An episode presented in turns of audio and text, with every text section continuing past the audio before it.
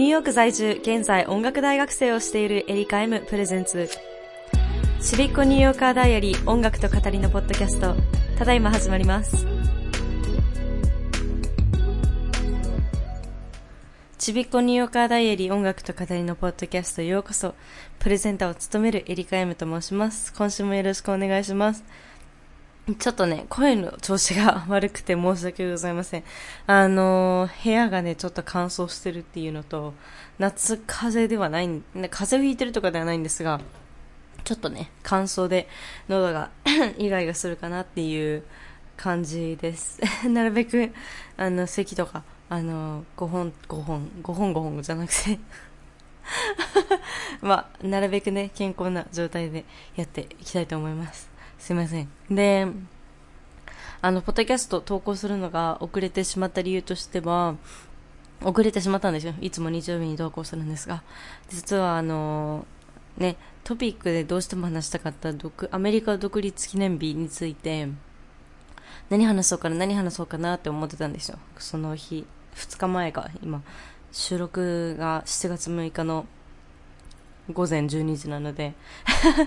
そうそうそうで7月7 4日の午前中に何話そうかなって思っててもともとねあのニューヨークシティで会ったお友達のあのお家でパーお家パーティーじゃないんですけど集まりみたいなのに招待されたのでそれにもともと行く予定だったのでなんかまあそれまで待とうかなって思ってまあね、後々詳しいことは本題で話すんですが、ちょっとね、いろいろドタバタが起こって、まあ、家に帰れずじまいになり、今日、これが収録してます。はい。ということで、あの、手っ取り早く、本題に、あの、そうそうそう、あの、このままね、ずるずる、今週の一言入ってもあれだと思うので、あの、はい。手っ取り早く、今週の本題に参りたいと思います。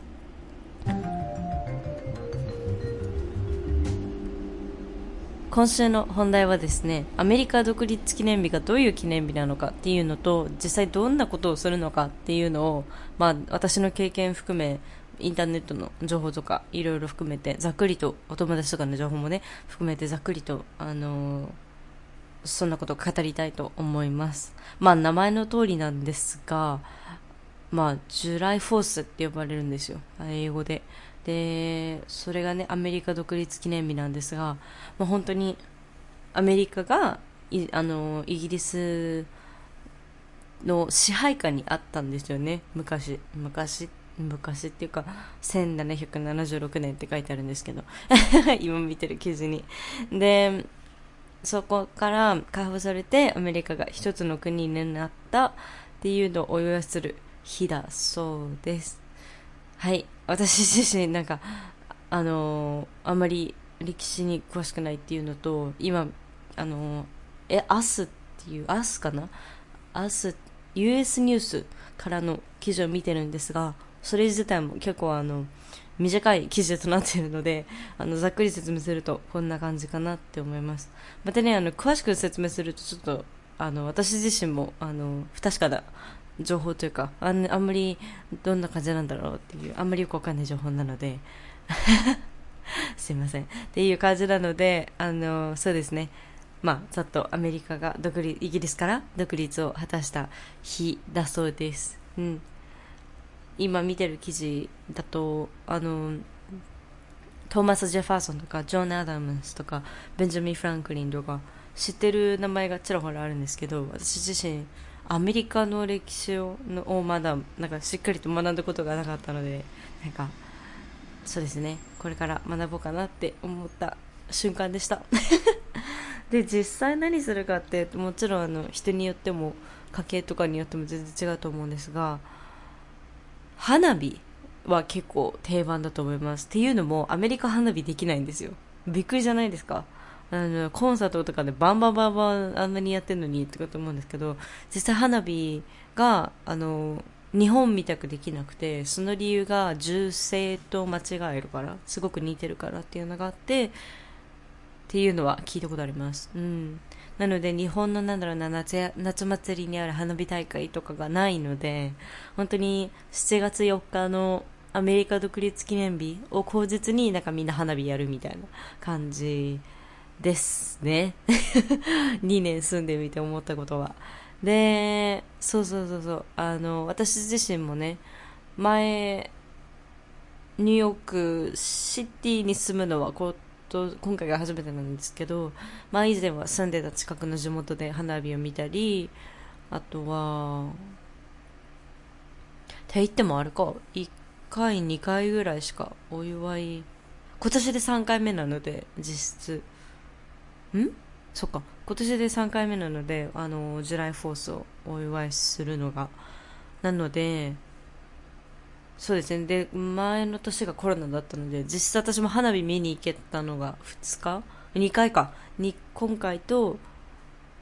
今年と2年前だったので、まあなかなかね、あの、うん。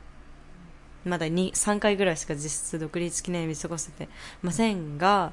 あのまあちょっと去年はコロナ禍だったので、まあそれを置いといて、私自身何もしてないんですよ。でも、一昨年は、あの、そうですね、独立記念日の花火の他に、お友達の家族パーティー、バーベキューパーティーみたいなのに誘われて行って、行きましたね。だからなんか家族で集まっていろいろなんか食べたりなんかするのが基本なのかな、基本というかメジャーなのかななんて思いますね。あと、花火？あんまりなんか、うん、すごいことやってるっていうイメージはないですね。まあ、中にはね、なんか地元のパレード行ったりとか、パレードがちらほらあったりするみたいなんですけど、私自身その独立記念日のパレードに行ったことがないので、どういう感じかはわかんないですね。なんかネットで、なんか好きなアーティストさんが、あの、花火じゃなくてパレード行きましたみたいな感じで、うん、やるのが、うん、やるのを見ましたね。うん、なんか、それで、なんだっけ、国歌歌ったりとかしたりしてました。うん。そうで、アメリカ独立記念日に、なんか面白い、ちょっと、あの、一言みたいなのがあって、アメリカ独立記念日の日に、マイリー・サイラスさんの Party in the USA っていう曲が、あの、毎年毎年トップに上がるみたいです。あの、普段そんなにかか、かかることがないみたいなんですけど、独立記念日の日だけはトップに上がるっていうっていう感じらしいです。あの、その話聞いた時なんかもう、あ、そん、なんかさすがだなって思って、なんか、曲名でパーティーインザ USA って言ってるだけあるな、なんて 思いましたね。実際私も、なんか友達の集まり、今年の友達の集まりで、その歌友達がかけてましたし、なんかやっぱり、うん、なんか、USA、パーティーインザ USA って言ってるだけあって、なんか、独立記念日に結構、ぴったりの曲なんだなって 思いましたね。実際それが多分、リリースされたのもめちゃめちゃ昔なんですよ。多分10年以上前だと思うんですけど、それがね、未だになんか毎年毎年チャー、その日だけチャートの1位に上がるって考えると、なんかそれもそれですごいなって思いますし、もうリピート能力ですよね。で、まあそうですね、本題というか、まあ私の、まあ過去のアメリカ独立記念日こんな感じで過ごしましたっていうのはそんな感じで、まあ、花火見たりとか、友達のね、家族とかの集まりに行って、まあ、ご飯、ちょっと高級なご飯食べるみたいな感じです。で、今年がですね、めちゃめちゃクレイジーな独立記念日だったんですよ。っていうのも、この前映画試写会行きまして、その時にね、たまたまお会いしたあの4人の人がいてそのうちの2人がねフランスの方フランス出身なんですよ。でニューヨークにあの短期滞在してる方でその方のご両親がねあのペントハウスを買ったと。コロナであの家賃が安くなってる時に。で結構ビュー景色がねいいからみんなで見る見ようかみたいな話をして結構ないろんなあの十何人ぐらい来たんですよそのお家に合計。私たちも含めて。で結構多かったんですけどなんか私と私の同居人とまたもう2人以外みんなフランス人っていうあれ？みたいな。もうめちゃめちゃなんかすごいカオスカオスな状況で。で景色めちゃめちゃ良くてもう顎ああ開い開きすぎなんか開き続けたみたいな。なんか顎閉じる閉じれなかったんですよ。最初の30秒ぐらい。え？みたいな。でそのねあのお友達のあのペントハウスご両親がねペントハウスを持ってるお友達も景色まあまあいいからっていいからってまあまあどころじゃないよなと思って。めちゃめちゃ良かったんです景色。だからもうなんかえー、すげえみたいな感じ。でしたね。でなんかもうほとんどのその場にいたほとんどの方がフランス人だったのでもうなんかアメリカ独立記念日にめちゃめちゃフランス語聞くやんみたいな。っていうそんな状況でした。でもとてもね面白かったです。でそうそうそう。で9時夜の9時ぐらいになった時に花火が始まったのでそれをみんなで見て。でそのお部屋がね結構階が高かったんですよ。あの回数っていうのかな。なので煙いいったなんかね一時なんか煙花火の煙でニューヨークシティ見えなくなるみたいな現象起こったりとかしてなんかこんな高いところにいるんだ私みたいな感じで思いましたね。うん。で本当に景色が本当広かったのでなんかもうあっちこっちで起こってる花火もちっちゃいものから大きいものもの大きいものまで全部見見れてそうそうそうそうそう。なんかすげえなーって思いましたね。でちなみにあの同居人ってあの私のお付き合いしてる D, D, さん D さんなんですけど彼も彼で「えすごいね」とかって言って 2人でなんかこんなにクレイジーなことはないよねみたいな話をしてましたね。まあ、それが独立記念日限定の話なんですが、まあ、あのもちろんねパハウスパーティーみたいな感じだったので食べ物だったりお酒だったりあるんですよ。で飲みましたね結構。私お酒をあんまり飲む方じゃなくってまあ学校いる時はなんかちょっとねいろいろ決まりがあるんですよ。私21歳以上なんで普通に飲めるんですけど例えばなんか私が21歳以下の人にアルコール提供したらなんか退学処分とかちょっといろいろねなんか問題起こったら面倒くさそうなルールがたくさんあるのであの学校ではねなんか飲まないって自分の中でルール決めてるんですけどもちろんそんなことやらないんですよ。やらないんですけどなんかもうめちゃめちゃ心配するんですよ。で自分もそれこそ寮のアルバイトしててみんなのお手本になるようなお仕事しなきゃいけないなっていうふうに思ってる部分もあるのでうんなかなかね学校では飲みづらいです。っていう感じなんですが なので夏休みとか冬休みとか本当に自分の特なんかプライベートな空間だけで飲むみたいな感じなんですけど初めてあんなに飲みましたね。なんかそれでもあのー、なんか私自身アルコール弱いのかなって思う思ってるんですよ昔から。ちあの背もちっちゃいですしもともとアジア人っていう、うん、っていうなんだろうな人種自体も結構影響してるみたいな感じであるので結構ねまあアルコール弱いかなみたいな感じだったんですがあの美味しかったんですよ、そこにあったアルコールが。あの、なんだろうな、シャンペーンと、セルツァーってなんだっけ、炭酸水か、炭酸水と、名前わかんないんですけど、ちょっと柑橘系の味がする赤い飲み物。本当に名前がわかんないですけど、そうそうそう。で、それ飲んだり、あとパン、パンチって呼ばれる、フルーツがいろいろ入ったお酒があってそれちょっと強くて飲めなかったんですけどあとはあるフランス人の方が私が日本人日本出身だよって言ったらああじゃあ酒飲む一緒にみたいなこと言われてなんかグラス一杯のお酒飲んだりとかあとちょっとビール一本の、まあ、結構飲んだんですよ自分の中でね。こう言ったりするとキリがないから。でそうねなんか最終的にはなんか酔いつぶれるまではいかないんですよね。でも、頭フラフラになって 記憶はあるんですよ。記憶はあったし、自分がどういう行動してるのかも分かったんですけど、もう体がもうめちゃめちゃフラフラしちゃって、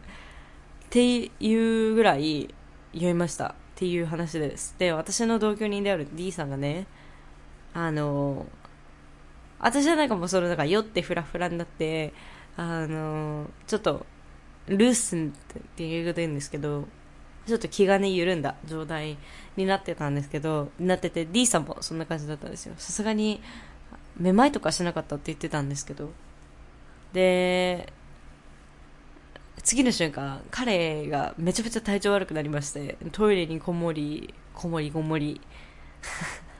で最終的には空き部屋があったので空き空いてるベッドルームがあったのでそこで彼が寝かせてもらうぐらい結構体調不良になっちゃってあのアルコールがねちょっとあの飲みすぎちゃったんでしょうね彼も彼で。でも2人でもう私がもうめちゃめちゃ懸命なんかもう大丈夫？みたいな。ねなんか私自身もなんか体調悪い時とか個人的になんだろうな。だから一人でいるとめちゃめちゃ心細いんですよ。で、しかも、パーティーとかの状況じゃないですか。で、これ、ね、私がもしも彼の立場だったら、絶対一人でいたくないなと思って、まあ私もね、寄り添いながら彼の様子見てたんですけど、でその様子見てる間に私も寝落ちしちゃって、みたいな。で、起きたのが朝の4時ぐらいだったんですけど、ほとんどの人はもう帰ってたんですけど、ちらほらね、あの、リビングルームでもうみんな、みたいな感じで寝てたりとかして、すみません、今の、あの、いびきの真似です。でも そうそうそうそうそう。で、寝てたりとかね、して、うん、なんか、あ、すげえみんな酔いつぶれてるとかって思いながら見てます、その光景見て。で、そうですね、なんか、寝落ちしてたので歯磨きできなかったんですよ。なのであのなんか余ってる歯ブラシないかって言ってあったのでそれをねいただいて歯も磨いてもう一回寝たっていう感じなんですけどでそれが私のアメリカ独立記念日でした。でめちゃめちゃ飲んだんですよ。なんかびっくりするぐらい自分でも。でも面白いことがなんかなんだろうな酔いたいから飲むんじゃなくて本当にお酒が美味しくて飲んでたんですよ。本当にでも美味しかったんですよお酒。でもなんかこんなにもフラフラになるんだと思って。ででも本当にあの D さんをねあの介護しなきゃいけないとなった瞬間なんかなんかなんか私の底力が動いたんだか分かんないんですけど一気に酔いが覚めてもうなんかこれ探してみたいななんかもうめちゃくちゃサポートがありまるみたいな。あれ？さっきまでなんかめちゃめちゃフラフラしてたよね？みたいな感じの状況になるっていうちょっとね不思議なあの経験をしましたね。うん。ね本当に 大事に至らなくてよかったなっていうのとあの、やっぱアルコールはほどほどにっていうのとっていうのを学びましたね。私と同居人が。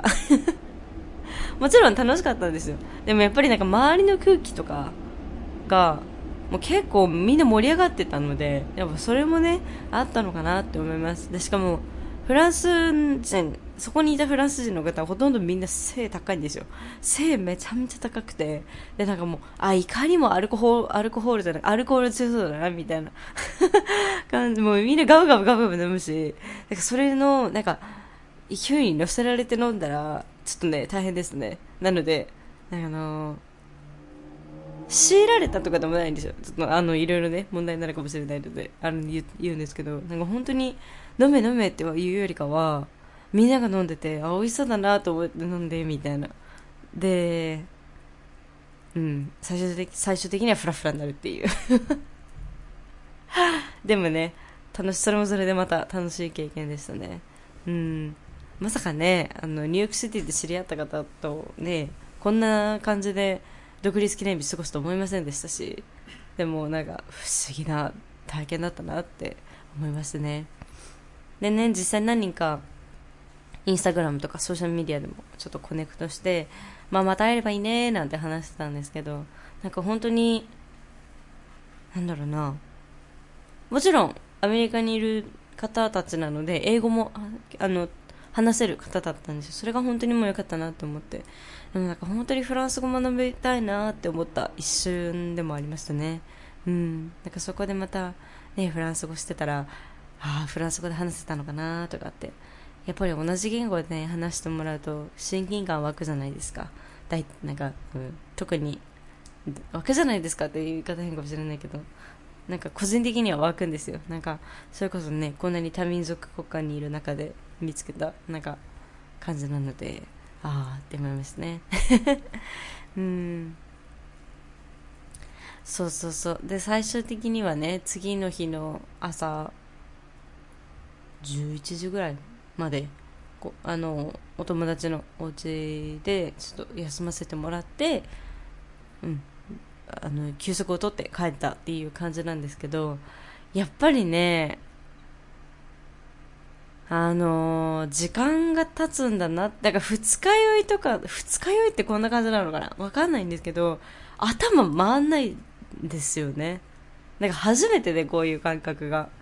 もうだから本当に今日一日、7月5日、今日一日中、めちゃめちゃぐったりしました。なんか、やることやんなきゃと思ってたんですけど、なんかもう眠いみたいな。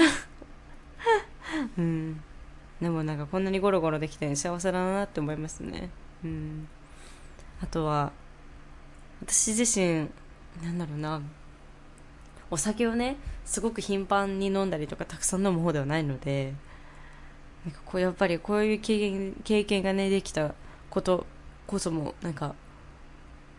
良かったなって思います楽しかったしねとってもうんインスタグラムにねあのー、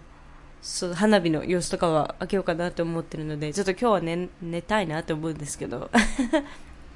でもそうそうそうそう。インスタグラムには花火の状況を載せたりしたいなって思うので、ぜひそちらもチェックしていただけると嬉しいです。うん。すいません。でも本当に、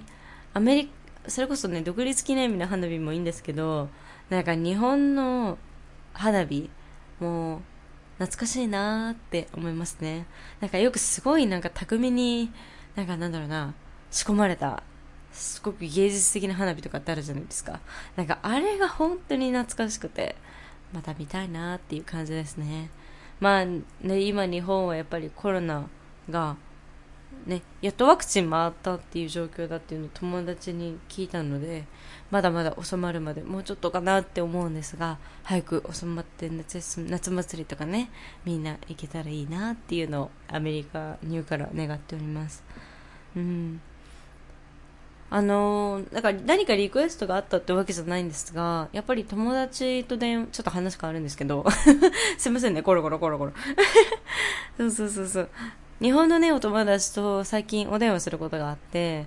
そう、電話してみたらやっぱりね、あの、アメリカの状況が全然違うと。アメリカにニュニューク、今、ニュークと日本の状況が全然違うなっていうのに、個人的にも驚きましたので、まあ、近々、ニューヨークは今こんな状況ですっていうのを発表発表ていうかあのブログとかね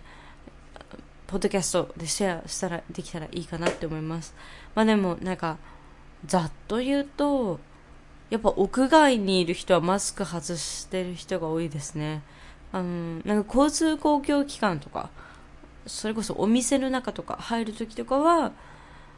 交通公共機関は絶対なんですよ。やっぱマスクしてくださいって言われるので。でもやっぱお店の中とかはお店主体でそういうのを決めるみたいなのでそうねなんかマスクマスクを義務づマスクを義務付けるのはやっぱ交通公共機関とかうんやっぱ他の特別な場所かなって思いますで私以前ね2週間ぐらい前かなスティーブン・コーベルっていうコメディアンの方が司会をやられてる The Late Show っていう番組の収録に行かせていただいたんですよ。たまたまチケットが入ったので。で、それ行った時、あのー、会場に入るのも、あ、なんだっけな。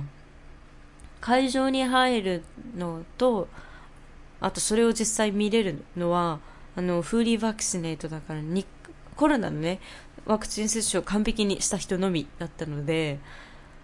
うん、でみんなもなんかもう会場に入るとみんなもうマスク外してもう隣のソーシャルディスタンスとかもなしでみんな見てたのでその収録現場をね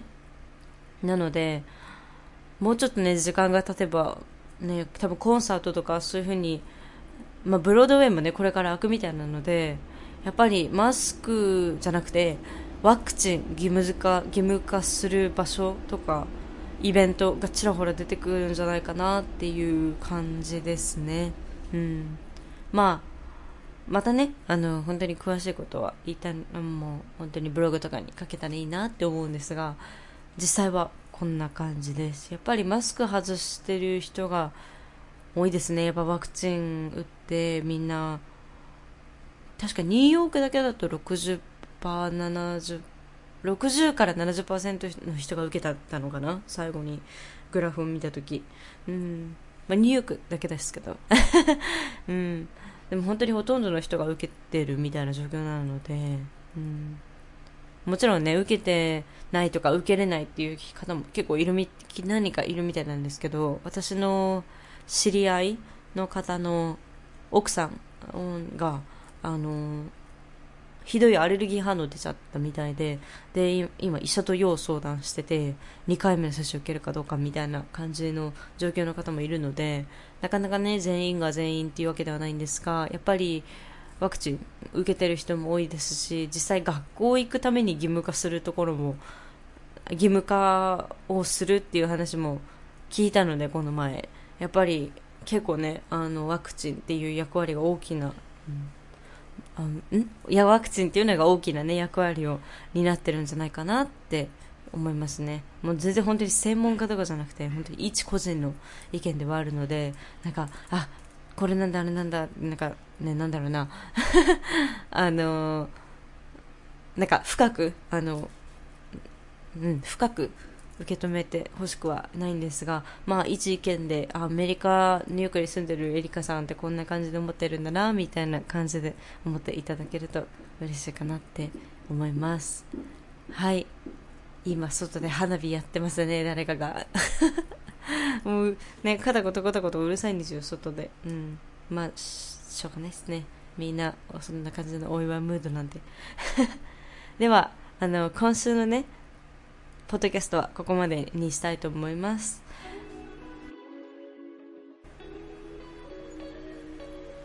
聞いてくださりありがとうございました。もしよろしければ、インスタグラム、ツイッター、ブログ、フェイスブックともやってますので、そちらもチェックお願いします。また、ポッドキャストの質問、ご感想と意見等がありましたら、ぜひ e メール thisisme at erikam at gmail.com か、あの、私のインスタグラムの DM に送っていただけると嬉しいです。はい。今日本はどういう状況なんですかねまだまだ暑い。あ、でもこれから今でも梅雨明けてるのかな？まあわからないけど、結構ね、暑い夏があると、始まると思いますが、ぜひぜひ、あの、熱中症対策とか、暑さ対策、対策を皆さんうん、頑張りましょう、頑張りましょうってか、うん、気をつけてね、生活していただけることを祈ります。はい。来週のエピソードは、まあ、うまくいけばですが、7月の11日、日本、ニューヨーク時間での7月11日の夜なので、日本だと7月12日の朝から昼にかけてなんですが、